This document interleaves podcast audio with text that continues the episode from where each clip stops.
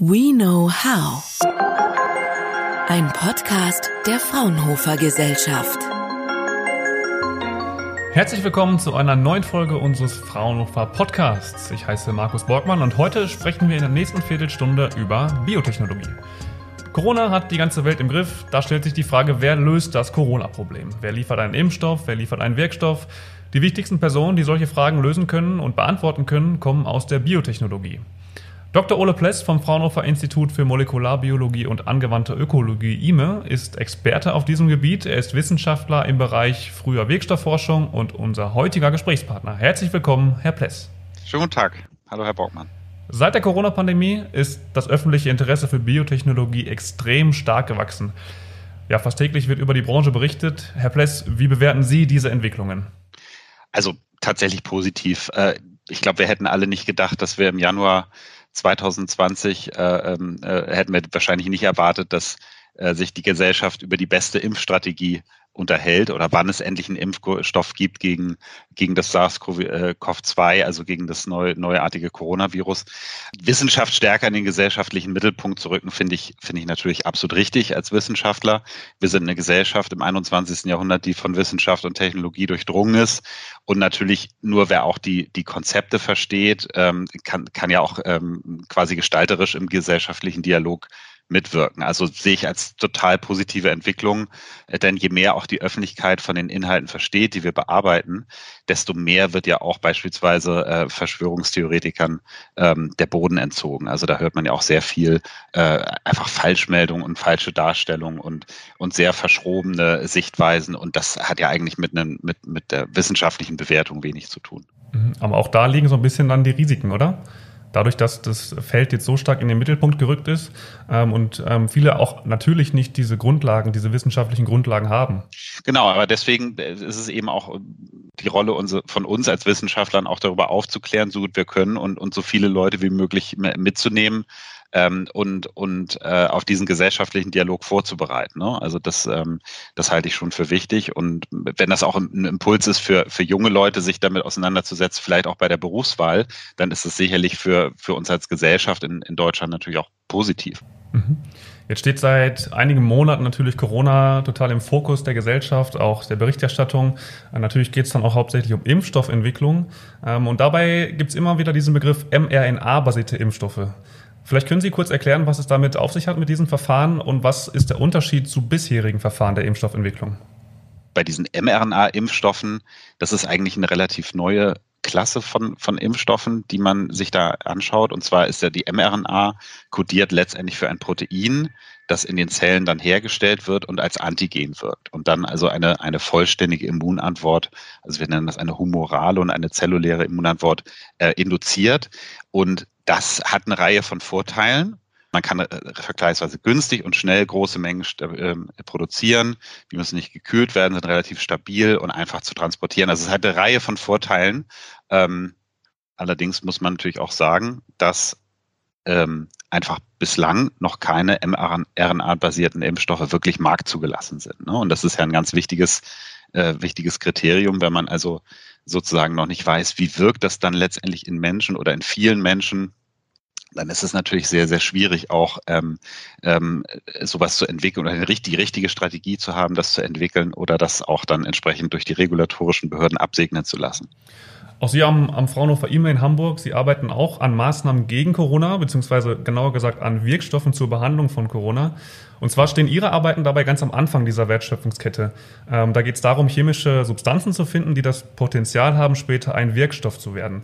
Wenn Sie uns ähm, kurz erklären oder Einblicke geben, wie sieht, so eine, wie sieht Ihre aktuelle Forschungsarbeit aus und wie können wir uns diese Suche nach dieser einen richtigen Substanz vorstellen? Ja, ist eigentlich ganz interessant. Also ich glaube, vorwegschicken würde ich ganz gerne, dass, dass Wissenschaft eigentlich immer eine Teamleistung ist. Also es geht da gar nicht so sehr um das, was, was ich tagtäglich mache, sondern wir arbeiten natürlich mit einem sehr großen Team zusammen, mit, mit Menschen mit verschiedenster Spezialisierung. Also da sind Biologen dabei, Biochemiker, Virologen, Informatiker, äh, Physiker, Chemiker, Ingenieure und so weiter und so weiter, die ja so eine langjährige Erfahrung und spezifische Expertise mit einbringen in diesem Prozess, viel auch äh, aus der pharmazeutischen Industrie kennen und äh, auch eben auch diese hochkomplexen Dat Datensätze, die wir generieren, eben auch verstehen können. Ähm, und was wir eben machen, ist eine, ähm, äh, wir, wir versuchen ein, ein sogenanntes Repurposing. Und unter Repurposing versteht man, dass man eine neue Indikation für einen bekannten Wirkstoff findet. Also sprich, Sie haben eine Wirksubstanz, die ist für vielleicht eine Herz-Kreislauf-Erkrankung zugelassen oder für eine, für eine Entzündungserkrankung. Und diesen Wirkstoff nehmen Sie jetzt und äh, widmen den sozusagen um zur Behandlung von Covid-19. Das, das, ist, das ist unsere Strategie dahinter. Und da brauchen wir natürlich äh, einige Sachen dazu. Das eine ist eine Wirkstoffbibliothek nennen wir das. Also das sind tatsächlich also große Substanzsammlungen, wo wir, wo wir Tausende von Molekülen, die mittlerweile schon zugelassen sind am Markt oder die sich in klinischer Testung befunden, befinden, dass wir die testen in, in, auf, in, einer Zell, in einem Zellkulturexperiment. Und das andere ist natürlich, dass wir dazu eben auch das Original SARS-Coronavirus 2 brauchen. Und da haben wir, arbeiten wir eng mit der Virologin Sandra Ziesek äh, zusammen in Frankfurt, die, ähm, die uns da eben auch unterstützt mit den, mit den viralen Arbeiten, also die das Virus vermehrt und die das dann auf die Zellen gibt, so, wie, so dass wir da einen Zusammenhang sehen können, wie, wie wirken unsere Medikamente ähm, bei äh, äh, jetzt, wenn ich, wenn ich ein, wenn ich ein Zellmodell infiziere mit diesem SARS-Coronavirus 2. Also das ist so, das ist so die, die äh, ähm, erstmal die Grundlage für unsere Arbeiten. Wir haben sehr interessante ähm, äh, Moleküle hier identifiziert und auch ähm, sozusagen therapeutische Kandidaten, also Wirkstoffe, die schon zugelassen sind.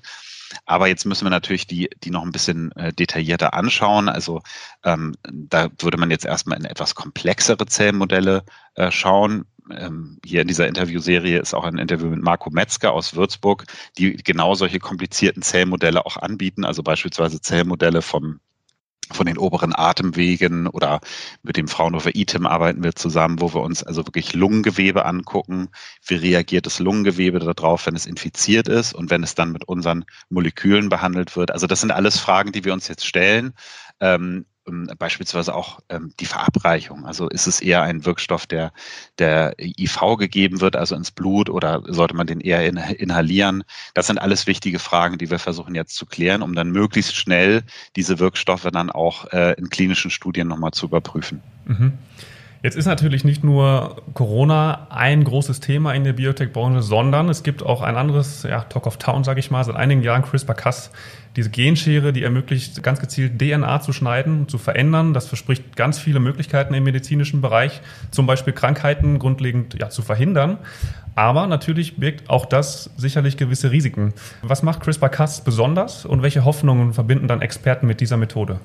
Also CRISPR-Cas macht besonders, dass man eben sehr, sehr präzise im Genom, also in unserer Erbsubstanz, äh, die in jedem, in jeder Zelle unseres Körpers ist, ähm, dass man dort ganz gezielt Veränderungen herbeiführen kann. Und das äh, hat natürlich, ähm, das, die erste Beschreibung von diesem System war eben 2012 und seitdem hat es viele Hoffnungen äh, wirklich geweckt, ähm, nicht nur eben bei anwendenden Forschern, sondern eben auch in dem, im klinischen Kontext, dass man somit ursächlich auch äh, quasi kranke Gene ähm, heilen kann. Also dass man, dass man monogenetische Erkrankungen, wie wir sagen, also Krankheiten, die nur durch ein bestimmtes Gen ausgelöst werden, ähm, da kann man beispielsweise Sichel, Sichelzellanämie, äh, bestimmte Formen der Muskelschwäche oder Chorea Huntington nennen, dass man die wirklich ursächlich heilen kann, also dass man das kranke Gen in den, den Zellen, ähm, in, in den Patienten repariert und somit diesen, den zugrunde liegenden Defekt eigentlich damit äh, ja, ausmerzt, wenn man so will.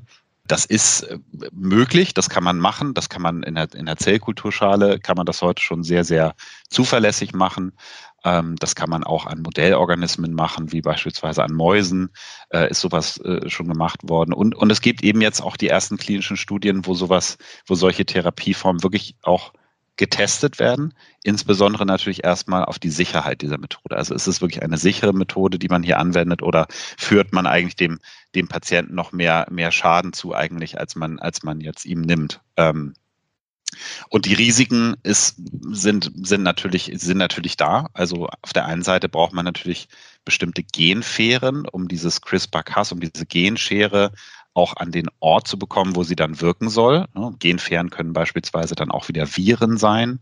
Äh, da gibt es verschiedene ähm, sehr sichere ähm, Systeme, wie man Vir Viren benutzen kann, um, um diese, diese Genschere an den Ort zu bringen. Aber man muss natürlich auch immer schauen, ähm, wo schneidet dann diese Genschere noch so im Genom? Also wir sprechen da von Off-Target-Effekten. Schneidet die wirklich präzise nur an dem Ort, den man geschnitten haben will, oder schneidet der vielleicht, schneidet die Schere vielleicht irgendwo anders, wo man gar nicht äh, sie, sie möchte, dass sie schneidet. Ähm, und das, das ist ein, ein, ein wichtiges Problem oder ein, ein wichtiges Thema, worauf man kontrollieren muss.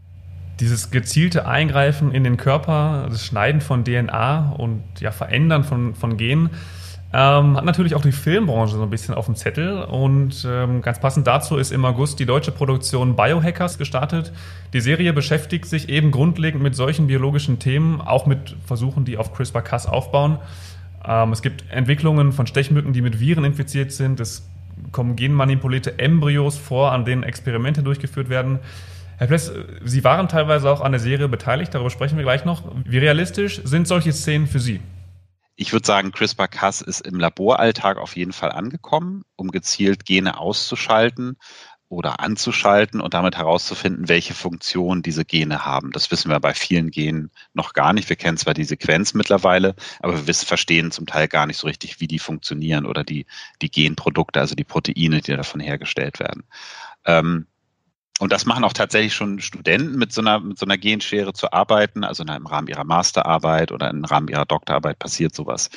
Ähm, also ich, ich sage mal, es ist, es ist eine gesunde Mischung. Es ist natürlich Fiktion, es soll Spaß machen, aber gleichzeitig soll es eben auch ähm, ein bisschen Denkanstöße liefern oder Diskussionspunkte liefern äh, für, für die ähm, Situation, in der wir uns als Gesellschaft halt gerade befinden. Das halt bestimmte Technologien mittlerweile ermöglichen und wir müssen wenn eine neue Technologie entsteht, so ist es ja immer, so war es bei der Atomkraft ja auch, müssen wir entscheiden, wie wir sie nutzen und wie es kontrolliert wird, dass dort eben kein Missbrauch mit, mit passiert. Und das ist unsere gesellschaftliche Pflicht und darüber müssen wir sprechen. Und äh, da, deswegen müssen wir natürlich auch uns Informationen darüber verschaffen, äh, was diese Technologien können, was das, was das bedeutet. Mhm. Sie selbst, das ist ganz interessant, waren bei dieser Serie als Berater bei der Drehbucherstellung mit dabei, mit am Set auch in München bei der Produktion. Ähm, vielleicht können Sie uns da mal ein paar Einblicke geben. Was war, was war Ihre Aufgabe vor Ort und wie waren generell dann Ihre Eindrücke vor Ort? Ja, es war, war, eine, war eine ganz tolle Erfahrung natürlich, weil man, weil man was gemacht hat, was man normalerweise in seinem beruflichen Alltag eher nicht macht. Also meine Rolle war eher äh, erstmal auf Ebene des Drehbuchs zu beraten. Also ich habe dann tatsächlich wirklich Rohfassung der Drehbücher bekommen und habe die also kritisch durchgeguckt, habe Textpassagen umgeschrieben und versucht, ähm, da also äh, punktuell dann wissenschaftlich akkurate Informationen in diesem fiktiven Rahmen zu liefern. Und ähm, mit manchen Ideen konnte ich mich da natürlich aufgrund des Erzähltempos nicht durchsetzen oder weil das, weil man so einfach eben keine Filme oder keine Serien macht. Ähm, und äh, aber ich glaube, bei manchen kleineren Sachen konnte ich mich durchsetzen und ähm, die sieht man dann auch zum Teil wieder in der Serie. Ähm, eine andere Rolle, die ich hatte, war, äh, mir wurde ganz oft die Frage gestellt, was, was müssen die Schauspieler oder was, was haben die Schauspieler mich auch selbst gefragt, was muss ich denn ganz konkret im Labor machen? Also wie, wie muss ich das dann, was sind denn meine Handlungsschritte, die ich dann im Labor durchführen muss? Und da habe ich zum Teil dann auch so Protokolle geschrieben, macht man erst das und dann macht man das und macht man das. Also der praktische Ablauf der Laborarbeit, wie sieht der aus, was muss ich da machen, ähm, wann stelle ich welches Reaktionsgefäß in welche Maschine. Ähm, das haben wir schon versucht, auch so ein bisschen akkurat äh, nachzu nachzuahmen. Ähm, ich habe dann auch so ein bisschen beraten bei der Auswahl der Geräte, die gezeigt werden. Also es war eine tolle Erfahrung. Was es mit den mRNA-basierten Impfstoffen auf sich hat, wie das Fraunhofer E-Mail dazu beiträgt, die Corona-Pandemie einzudämmen und warum die deutsche Serie Biohackers trotz aller Fiktion auch ihre biotechnologische Berechtigung hat, Ole Pless vom Fraunhofer E-Mail in Hamburg hat es uns verraten und seine Einschätzung gegeben. Sehr spannende Einblicke, Herr Pless. Vielen Dank dafür und danke, dass Sie sich Zeit genommen haben. Vielen Dank. Fraunhofer. We know how.